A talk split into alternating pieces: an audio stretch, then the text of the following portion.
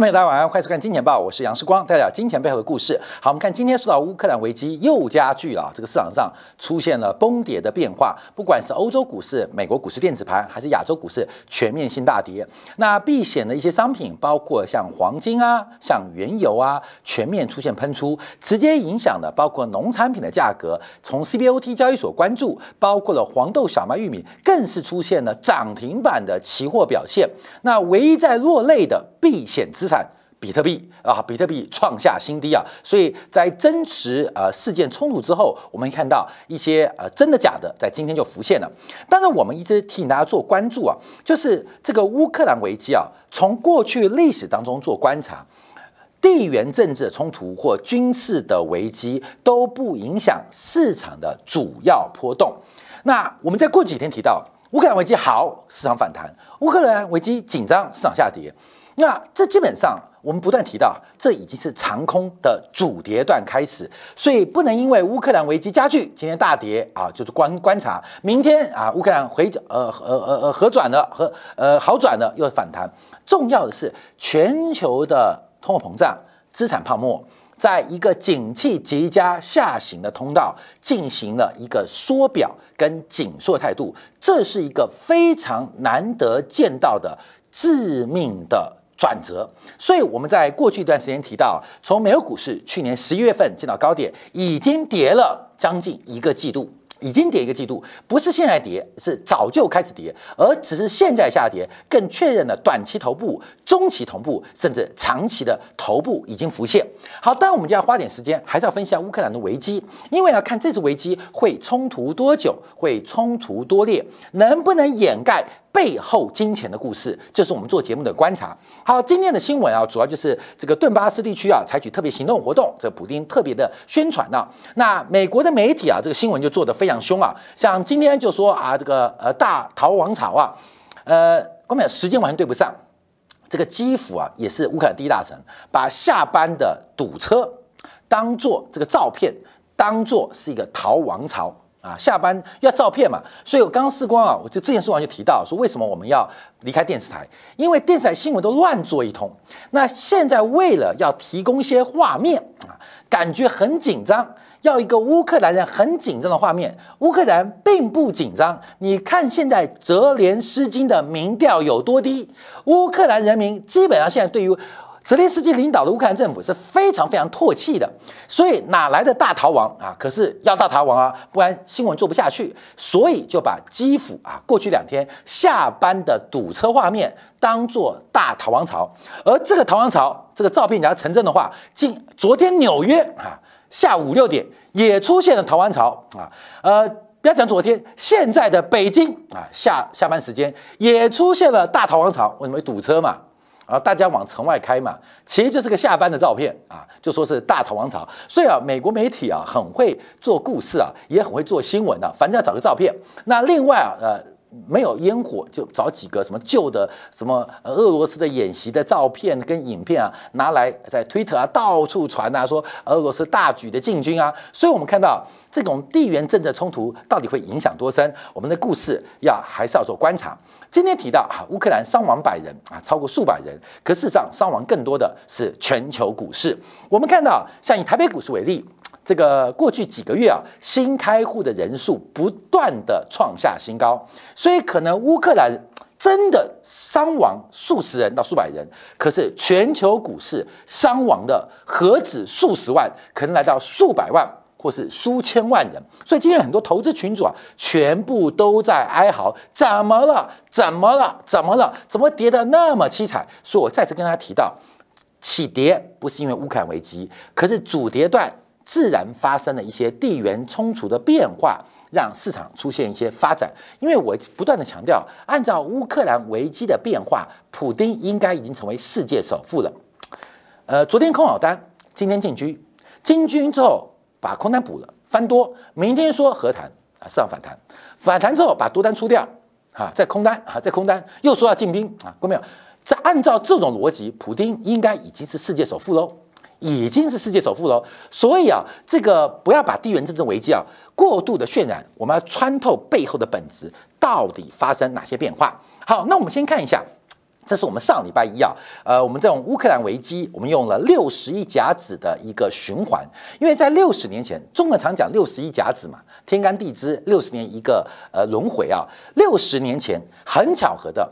美俄之间也曾经爆发一个非常严重的地缘政治冲突，就叫做古巴危机。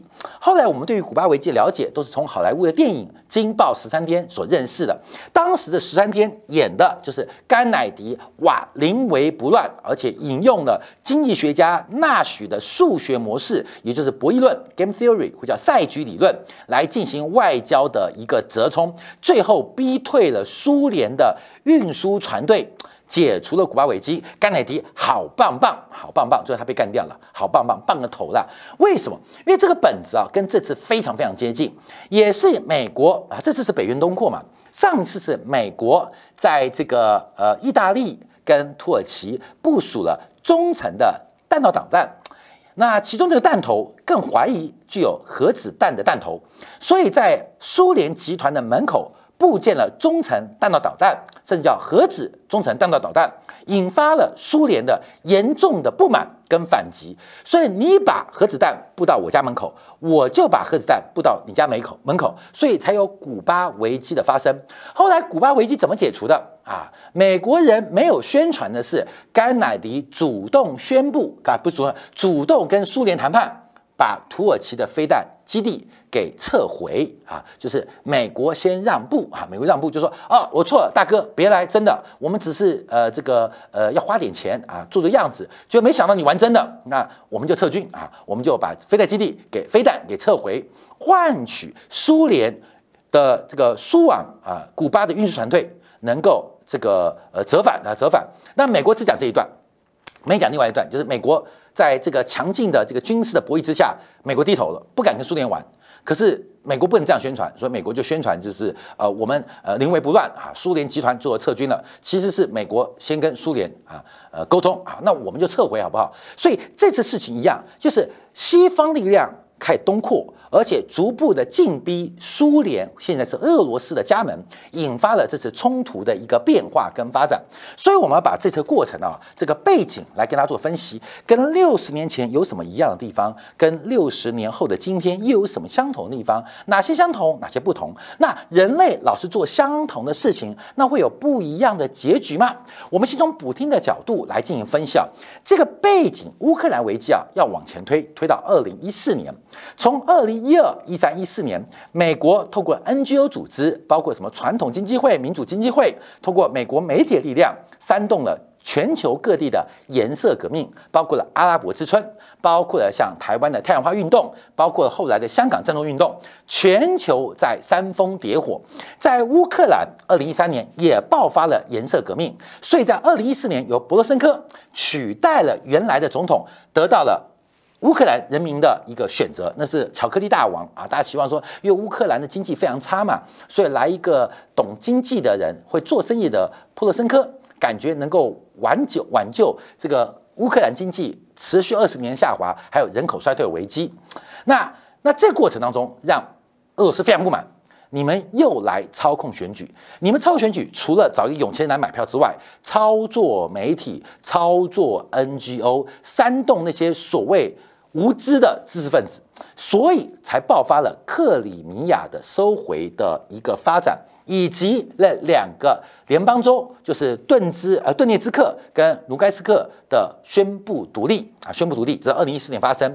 那这个问题就比较复杂啊，因为这两个地区基本上是跟俄罗斯比较亲近的，也讲俄罗斯话的。那在我们前几天节目提到，从教派的选择，从宗教。从信仰、从语言、从教育都是亲俄的，所以他们的独立要求独立，引发了一个乌克兰冲突。在隔年的二月份，在白俄罗斯的明斯克，由德国、法国、乌克兰、俄罗斯四国领导人达成协议啊，就要求停火。那主要主要是要修改乌克兰的宪法，授予顿巴斯地区特殊的自治地位，而且不受到乌克兰中央政府的管辖。那乌克兰的期待是给予了这个宪法地位之后，那俄罗斯的军事力量、干预力量能够退出乌东，也就是顿巴斯地区。后来这事情没法执行，后面就是我们节目也提到了，到底是先撤军，还是先修宪？俄罗斯要求乌克兰先修宪，我们就撤军；乌克兰要求你先撤军，我就修宪啊！这是我节目提到的，到底是先有鸡还是先有蛋？还是先有蛋先有鸡，所以到底是先修宪还是先撤军这件事情啊，就闹得不可开交。就是你对方都要求你要先做什么事情，所以使得整个明斯克协议无法执行。而且到了去年开始，泽连斯基更是推翻了明斯克协议。他为什么推翻？他说那是普罗申科单方跟你美国所签署的一个条件，所以我不接受，我也不支持。好，看到没有？这事情从去年开始急转直下。那普京做什么呢？普京这次要求啊，就把事情闹大了。他要求北约不能接纳乌克兰，而且北约要停止通过。那北约停止通过不行，还要退回，退回到一九九七年那个时刻。看到没有？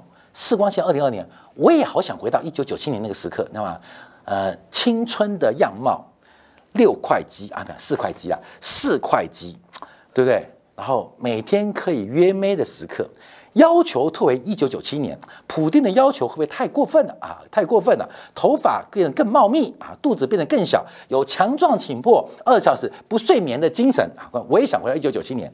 普丁要求北约组织要退回到一九九七年之前。那代表包括现在罗马尼亚，包括波兰驻军都要撤回。啊！那北约当然不能接受嘛！你要求也太过分，普京要求过不过分？过分！普京觉得达到吗？达不到。所以普京本来就是来闹事的啊，准备来砸锅的。所以我们看到背景，先跟他从二零一三一四讲到现在，还有去年泽连斯基的转折。啊，给了普京一个借口，就泽连斯基赖皮不执行新明斯基的明斯克的这个协议，所以我就要求更多。好，那后面我们观察啊，那他的策略是什么？按照目前现在军事的实力对比或经济实力对比，其实俄罗斯是不可能进一步的扩大战争，所以他采取的就是我们讲的六十年前的古巴危机，把所有冲突推到最前线。推到战争边缘，寻求一个谈判空间，这常常是小国来挑战大国的一个方法，就是穿草鞋的不不怕你穿皮鞋的嘛。所以小国啊，那只要胆大，把军事的冲突推到了最危机的边缘，基本上常常可以得到上谈判桌上的筹码。这就是普京的一个策略。那普京真正的目标是什么？我们要了解到。那我们要看到，普京除了对外这样做做法之外，他对内讲什么？普京最近对内啊一直在做一个宣传，做个说法，就是啊，像我们那题啊万言书嘛，就不断的反复检讨前苏联时代留下来的错误决策所带来今天乌克兰危机，包括为什么会把克里米亚送给乌克兰，为什么会把顿巴斯地区这些所谓俄罗斯民族讲俄语、信俄罗斯东正教牧首的。划给乌克兰，所以他不断强调这个旧苏联时期的错误。好，各位朋友，这什么意思？这是打左哦，就是那些每天唱红歌、举红旗的，我肯定给你一巴掌。你们这些人不要重蹈过去旧苏联的错误路线。好，这打左，看到没有，普丁是打左。另外一个，他批评北约背信忘义啊！大家说，三十年来你都拐我骗我们，俄罗斯被你骗够了，这干嘛？这打右。啊，打右就是那些右派可能倾向西方的改革啊、自由民主啊，你们不要傻傻的哦，被那些美国人、英国人、欧洲人骗哦，他们只会拐我们哦。除了卢布危机之外，乌克兰危机也是他们骗我们的哦。北约通过说好的，怎么也赖皮呢？所以，普京主要目标就是打左。抑制右派来维持他在国内的政治支持度。好，各位，我们把这故事先讲完了。好，讲完了。第一个是普遍逻辑。好，那第二我们讲背景二啊，背景二啊，背景二，背景二是什么？背景二是是拜登啊，拜登，拜登的民调。关们先看结果，这最新我们今天小编帮我抓到民调，这个拜登的民调终于破底翻了啊，可以买拜登了啊，买拜登呃，民调创底嘛，最低来到三十九点八，最近开始反弹啊，反弹，为什么反弹？就是俄罗斯跟乌克兰跟欧盟北约的冲突啊，所以我们叫枪声一响，民调齐涨。那拜登想要什么？又回到背景了，因为啊，从二零一五一六之后啊，美国的战略中心是转往亚太，转往亚太。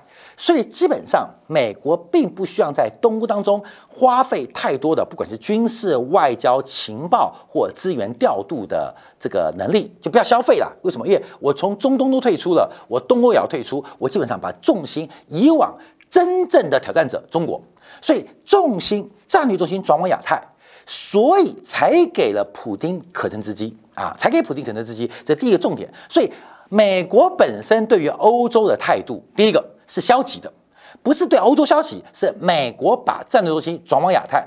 好，第二个问题就是在英国脱欧之后，还有川普在过去四年讲到美国优先的背景之下，欧洲跟英美出现了一些摩擦，关系的生疏，所以非常需要一个欧洲的冲突，让欧洲的德法意跟小国们重新回到北约的怀抱。回到英国、美国为首的怀抱啊，各位朋友，这是这个我们做观察。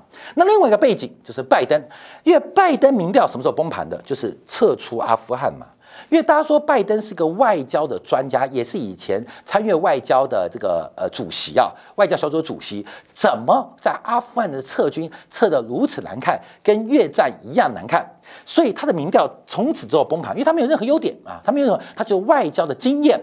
呃，丰富，可是怎么处理这事情那么糟糕？所以拜登很需要一场冲突来挽回他在人民当中过于软弱的形象。所以，我们从这几个方向可以观察啊，这个就是美国也需要冲突，那美国更需要贩卖恐惧。贩卖什么恐惧？就不断的宣扬普京试图推回到冷战时期的边界，让东欧几个小国非常害怕啊。非常害怕，所以用恐吓方法啊，用最少的资源得到最大的目的，只要能够牵制俄国就好。因为我重心要转为亚太，要来跟中国进行对抗。所以我们看到这些背景，就形成了乌克兰冲突的危机。关没有？影响会大吗？真的会打吗？从军事实力、从经济实力、从动员能力来讲，普京到目前为止没有动员动员后备军人哦。也就是在这个实力的悬殊之比，俄罗斯用的方法只是把整个军事的冲突风险拉到最高，把军事冲突的可能性逼到最前。可市场会打吗？打不了。美国真的会为乌克兰打仗吗？大家知道也不可能嘛。昨天白宫发言人讲说，美国不可能去乌克兰驻兵嘛，因为美国真正的对手在中亚洲嘛，是中国嘛，怎么可能为了俄罗斯把整个情报资源？后勤资源全部调过来嘛？你懂意思吗？我们训练那么多这个呃中国走狗啊，就是香港狗啊，最近还没跑到跑跑跑到台湾来的，什么杜文泽啊，对不对？这个训练了，现在叫我们学习俄语啊。来不及，知道吗？重新培养个杜文泽很难啊，因为要从拍影片拍到 A 片，然后最后变成名誉人士，这需要一段过程，所以不可能花这精力。所以我们说啊，那也不可能发生冲突。所以我们不断跟大家提醒到，这个乌克兰的危机，它就是一个地缘政治的冲突，它对于市场价格的影响，我们要看到更深的一个层面跟变化，跟大家来做个分析跟分享啊。好，第二我们看俄罗斯股市啊，俄罗斯股市啊，今天开盘之后一度大跌百分之五十，但今天大家听。因为俄罗斯股市刚反弹了，跌幅收敛到百分之二十，十块跌到五块，五块涨到八块啊！各位，今天有个资产，你今天开盘买进啊，不能开盘，开盘买进还不赚，还不小赚。中间第二次熔断买进的话，基本上你要当日获利啊，不含杠杆就六成哦。所以大家说早知道就摸底俄罗斯，其实这次很多人声音就是要摸底俄罗斯，不见得是摸底俄罗斯的股票。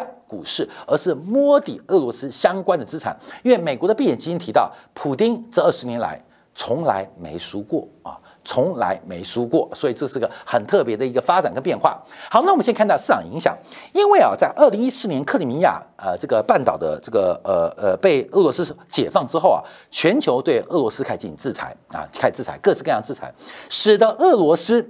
跟全球的金融连接其实是非常小的，那乌克兰的经济跟金融实力更不在话之下，它没有连接，所以乌克兰跟俄罗斯在这一次的发展当中，其实以金融层面角度，不管是信贷、铺险呐，还是杠杆呐，还是它的债务存量或权益存量，在国际市场当中，第一个。绝对比例不高，第二个联动性不太大啊。在第二个跟大家观察，因为没有联动啊，没有联动啊，不像说像一九九七金融风暴，像东亚的经济危机，像更早的墨西哥金融危机，像拉丁美洲金融危机，基本上跟全球以美国为首的全球经济体，基本上不管是债务的连接，你至少欠他钱嘛，不管是产生产工厂的连接，那是非常紧密的。俄罗斯跟乌克兰跟国际金融市场的关系，其实是非常非常薄弱或非常非常。微小的，所以真正的影响跟冲击，在金融层面、金融市场应该是心理层面。主要的是我们看出口商品，我们这边解读一下乌克兰跟俄罗斯的主要出口商品。重要的不是数量哦，而是占全球的比重，也就是哪些产品俄罗斯的出口或乌克兰出口比重极大。我们来看一下那。俄罗斯跟乌克兰出口其实有高度雷同啊，但有几个项目，包括像石棉啊，这是俄罗斯全球最大出口国啊，生铁啊、核反应炉啊，像铁矿石啊，还有很多商品原初级原料跟中间原料。那其中大家特别观察的是俄罗斯小麦，俄罗斯小麦是一个很大出口，占全球出口百分之十七点六。好，另外我们看一下乌克兰啊，乌克兰出口最一名叫菜籽油，因为乌克兰是欧洲粮仓嘛，所以这个菜籽油，菜籽油基本上就是用来做。家庭或饮食加工的，占整个全球的份额高达百分之三九点五。另外包括了生铁啊，这跟俄罗斯一样，这个生铁，生铁算初级原料，因为乌克兰的钢铁其实在三十年前、四十年、五十年前很强，可是现在像这种旋转炉啊、电炉的发展呢，使得乌克兰的钢铁工业技术跟不上亚洲，你知道吗？乌克兰的钢铁五十年前超强，那它的设备还是五十年前的，现在中国的设备，中国钢铁为什么那么强？为什么？因为钢铁设备折旧是十五到二十五年，钢铁的投资非常大，因为钢厂投资非常长，回收率很长啊。所以你像呃这个韩韩国怎么取代日本钢铁的？为什么？不是韩国人聪明哦。所以韩国盖新钢厂，而日本的钢厂还没有摊底完成。我的钢厂的技术，不管是品质控制、产量控制，都赢过韩国。韩国赢过日本，所以韩国就取代日本嘛。包括台湾在上个世纪八年九年，为什么台湾的中钢那么强？也不是台湾人都会炼钢，而是你买新设备就把日本人碾压在地上。那日本怎么超过美国的？因为日本设备比美国人更早。那为什么中国现在追上来？因为中国的设备比较新嘛。你懂意思了吗？那乌克兰的钢铁。没办法，所以只能卖些初级原料。那另外我们看到，包括了像大麦啊、小麦啊，还有包括了玉米呀，基本上都是乌克兰的主要出口产品，而且在全球的份额比重是非常非常高的。所以我们看到俄罗斯跟乌克兰基本上都是贩卖初级的原材料跟。原材料的基础一次加工啊为主为主，而且以乌克兰为例，特别是农产品。那今天有传出啊，这个奥德萨港口被这个俄罗斯的这个海军登陆占领了，占领了，也就是乌克兰已经失去最后一个出海口。这市场上谣传跟解读嘛，那就不得了喽。假如乌克兰的玉米、小麦、玉米、大麦、小麦不能外销，全球顿时。百分之十的产能哦，这个比例比伊朗石油出口的限制还要严重哦，所以发生了一些很特别的变化。第一个，我们看到了菜籽油嘛，一个是黄豆油嘛，啊，嘣，爆炸了啊！这个豆油的期货创下了新高，涨停啊！为什么？因为呃，假如现在买不到油了，你知道吗？俄罗斯家庭啊，在下个月之后就没有油可以来做菜了啊，好恐怖，好恐慌。所以第一个豆油期货率先涨停。另外我们看到，包括玉米。涨停，好，这很难得啊。我们看到这个期货商品涨停的变化，其实，在黄豆、小麦、玉米当过程当中啊，我们在二零二零年是看好黄豆，那去年我们是相对看好玉米。可是等一下我们还讲结论呢，玉米的价格也是创九个月新高，是亮灯涨停，亮灯涨停。好，这个有个变化，我们在今天部分会讲哦，就是气候因素。另外，小麦涨停啊，今天全球的粮食都在涨停啊，涨停，什么原因？不是金融层面的挂钩，而是乌克兰的出海口会不会被俄罗斯给收缴？那俄罗斯为什么要占据乌克兰的港口呢？也不是乌克兰的港口多重要，而是乌克兰这是整个苏联集团最大的造船维修基地基地，基本上就在奥德萨旁边。所以他们也讲俄语哦，也讲俄语哦，也讲俄语。就在乌克兰当中，关键就是乌克兰水准比较高的人都讲俄语啦，水准比较差的就是讲乌克兰语。不客气啊，泽连斯基是讲俄语的哦。泽连斯基很妙，泽连斯基的票仓就是这次独立的那两个联邦中哦，各位你懂意思吗？泽连斯基是鄂语区出身的哦，他的票仓是乌东开出来哦，他打败波罗申科，波罗申科是乌西基辅为主哦，所以泽连斯基当然票很高了，但他主要票仓是乌东哦，很妙，你知道吗？很妙，很妙。所以这个目前我们观察一下这个变化。好，那我们看一下，包括了钾、氯化钾啊，这个钾。氮磷钾，其实氮磷钾最近我们的粉丝有这么提到，因为呃台湾有张股票就是东碱啊，在过去一年报酬非常非常棒。那我们就提到的钾，因为氮跟磷都是化学的副产品，或是化学材料、石化产业的主产品，只有钾是矿石，氮肥跟磷肥都是石油化学的加工的产品或是副产品，只有钾。钾是一种矿石啊，这我们节目提到，所以我们当时对于农产品的一个发展当中，我们特别提到的钾、钾、钾、钾、钾、钾、钾、钾这个钾肥啊，那叫氯化钾。那在最新消息啊，在上礼拜的时候，中国钾肥跟加拿大签订了一个新的合同，是把这个二零二二年的进口价格调涨了百分之一百三十八。观众要注意到，加拿大、澳洲啊，对中国都不友善哦。澳洲调涨铁矿商百分之十，中国拍桌子跟你硬干。加拿大说调高氯化钾的价格没问题，调涨多少？百分之一百三十八，OK。所以，各位你要知道，这个氯化钾的关键作用非常重要。这个氮磷钾，各位你会种花就知道，钾是开花当中极为需要的一个植物，而是一种元素。所以，东西要开花。开花才能结果嘛，所以钾肥基本上是一个非常重要的农产品的初级原料，而且几乎不可取代。为什么？因为它是一种矿石，而不是一个加工的主产品、副产品啊。所以，我们看到这氮氯化钾价格再度喷出啊。好，另外我们看原油，原油价格刚刚已经突破一百块了，也是在做狂飙啊，做狂飙。所以，从这几个行情当中，市场上都在做一些比较积极的一个反应跟变化。好，我们看除了氮磷钾还有什么？哦，来，还有黄金。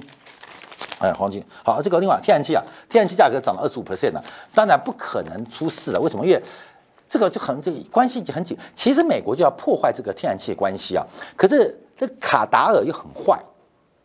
卡达尔就有人傲视，因为全球现在最大的这个天然气 LNG 啊，液化天然气出口国是卡达尔嘛，就跑去问卡达尔的能源部长，哎，卡部长有没有可能在个呃短时间呢，就是一段时间，我们取代俄罗斯天然气对于欧洲的控制？卡达尔说。不可能 vocalling 为什么叫不可能？Impossible，为什么？为什么？因为他说，第一个，我们的订单已经被中国 booking 完了啊，booking 完了啊，我们未来的订单中国都买走了。第二个，用液化天然气液化的方式做运输到欧洲，欧洲人买不起啊，欧洲人太穷了啊。这种液化天然气经过液化，天然气，关门讲，一个气体要变成呃液体怎么办？看到没有？一个是低温嘛，那一个是高压嘛，所以要把一个气体变成液体，一个是低温，一个是高压。你要把气体变液体，用低温的方式，那个成本比气体本身的能量含量、能量因子还要更高，所以不可能低温。那什么？高压啊，用高压的方式把气体变液体。哎，关键这个逻辑是我们在山上煮水一样，因为低气压水比较容易开嘛，液体容易变气体。那反过来嘛，高压情况下气体会变液体，所以高压。那液化天然气这个液化就是用高压的方式把天然气液化，液化之后变一种水嘛，变成流呃呃呃呃流呃固呃液态，液态才有运输嘛。那这成本很高，买得起的只有亚洲啊，日本啊。韩国啦、台湾地区啊，跟中国嘛，你懂吗？欧洲人买不起的啦，欧洲人需要是管道天然气啦。这个长期液化天然气，欧洲的那个电价就爆掉了，所以还有说不可能，量价都不可能。好，那俄罗斯说我会继续供应，可是我们看到天然气暴涨了啊，暴涨，很蛮恐慌的啊，蛮恐慌的。好，那我们看一下黄金是狂狂飙，今天黄金也大涨了百分之三了，来到了一年半新高。最怪的是比特币。它不是个避险工具吗？乌克兰人现在最需要换的就是比特币啊！可是比特币价格在今天创下新低。我们从这个比特币这个商品就看到个变化。这一次市场的大跌，乌克兰危机只是中间的调味料，它并不是主轴，它也不是关键。而关键是全球在景气下滑之际。错误的货币跟财政政策将会引发一场金融市场巨大的波动跟灾难。休息片刻，稍后我们在今天的部分，我们来观察我们怎么看原油创高，怎么看黄金创高，怎么看黄豆、玉米、小麦创高，它们有各种不同的意涵，尤其是在昨天。人民币又创新高，这中间谁为真谁为假？在危机入市的角度当中，跌了他想接嘛，涨的时候都没人追啊，跌的时候想接，那接什么呢？说一下，在精彩部分为大家做进一步的关注跟解读。